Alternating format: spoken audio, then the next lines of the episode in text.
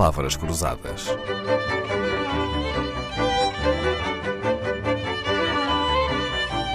Porque quase tudo é uma questão de semântica.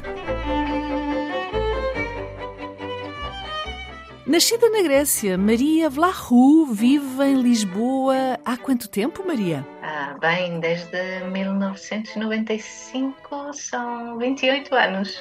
O tempo suficiente para falar um português perfeito? Parabéns! Maria Vlahu tem grande experiência nas áreas de gestão e comunicação cultural. Foi diretora de comunicação do Teatro São Luís e do Pavilhão do Conhecimento, Ciência Viva, consultora do Museu Arpad Zen, Vieira da Silva, da Comissão Cultural da Marinha, colaborou com programas da Fundação Calouste Gulbenkian, mestre em museologia, fez um estágio no Petrie Museum of Egyptian Archaeology em Londres, licenciou-se em História e Arqueologia na Grécia, na Universidade de Ioannina. Estudou em Inglaterra e nos Estados Unidos, agora dirige a Acesso Cultura, uma associação cultural que tem como missão o quê, Maria Vlahu? A Acesso Cultura foi criada há 10 anos, em 2013, com a missão de promover o acesso, acesso físico, social e intelectual à participação cultural.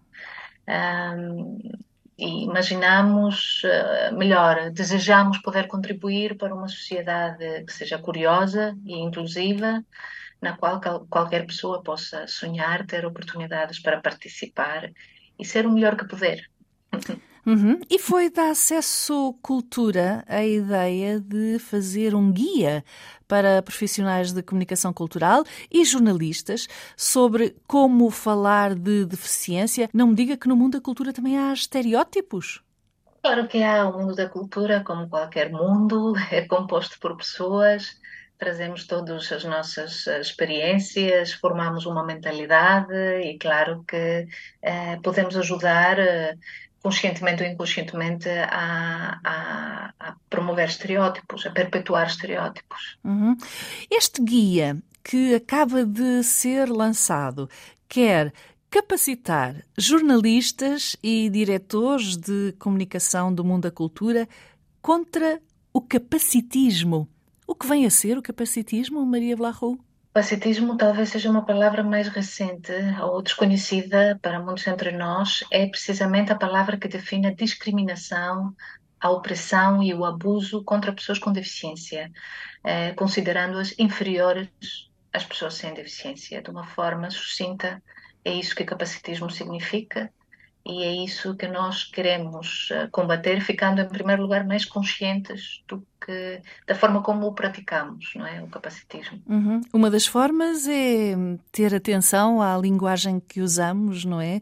A linguagem molda o pensamento. Consegue resumir-nos os principais ensinamentos deste guia? Sim, um, primeiro, já depois de começar a escrever, percebemos que há três, pelo menos há três partes aqui responsáveis.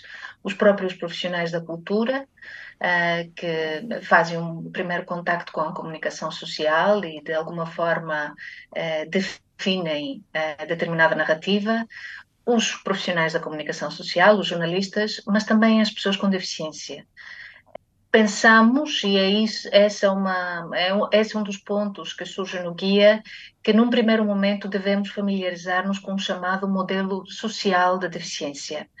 Uh, durante muito tempo e ainda hoje o nosso pensamento é moldado pelo modelo médico da deficiência, que se baseia num diagnóstico e que nos diz que temos um problema, sim, e o problema é a pessoa e a sua deficiência.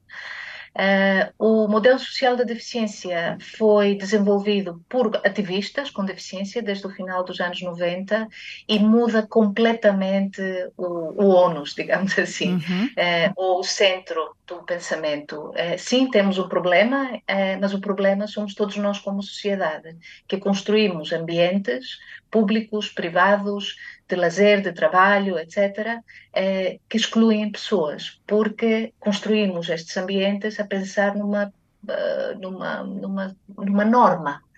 E todas as pessoas que estão fora do que entendemos ser a norma eh, encontram uma série de barreiras eh, no seu desejo de, de participação. Depois, há, há coisas muito importantes uh, que é procurarmos informação e formação nestas áreas, uh, praticarmos a escutativa, procurarmos fontes especializadas, conhecedoras e diversificadas. Uh, e talvez também considerar a ausência de pessoas com deficiências surdas nas nossas equipas, equipas de, de equipamentos culturais, equipas de meios de comunicação. Portanto, temos que nos questionar uh, sobre a ausência e a invisibilidade dessas pessoas. Eu tenho reparado, Maria Blahu, que nunca fala de deficientes fala sempre de pessoas com deficiência, não é?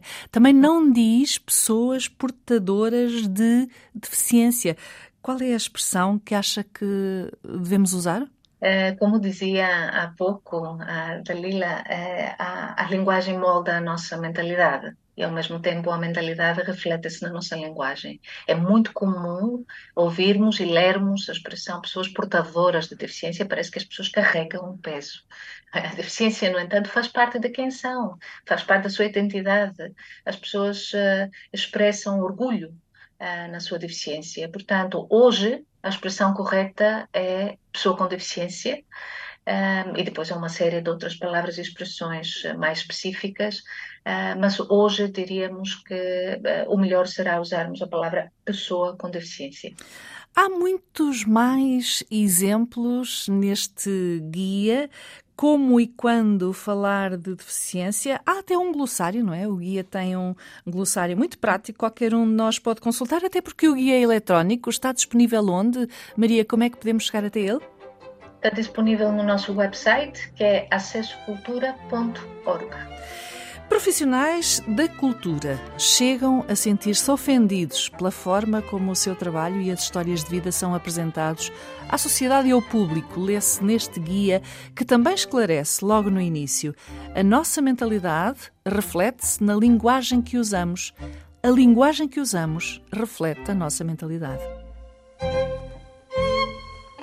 Palavras Cruzadas, um programa de Dalila Carvalho.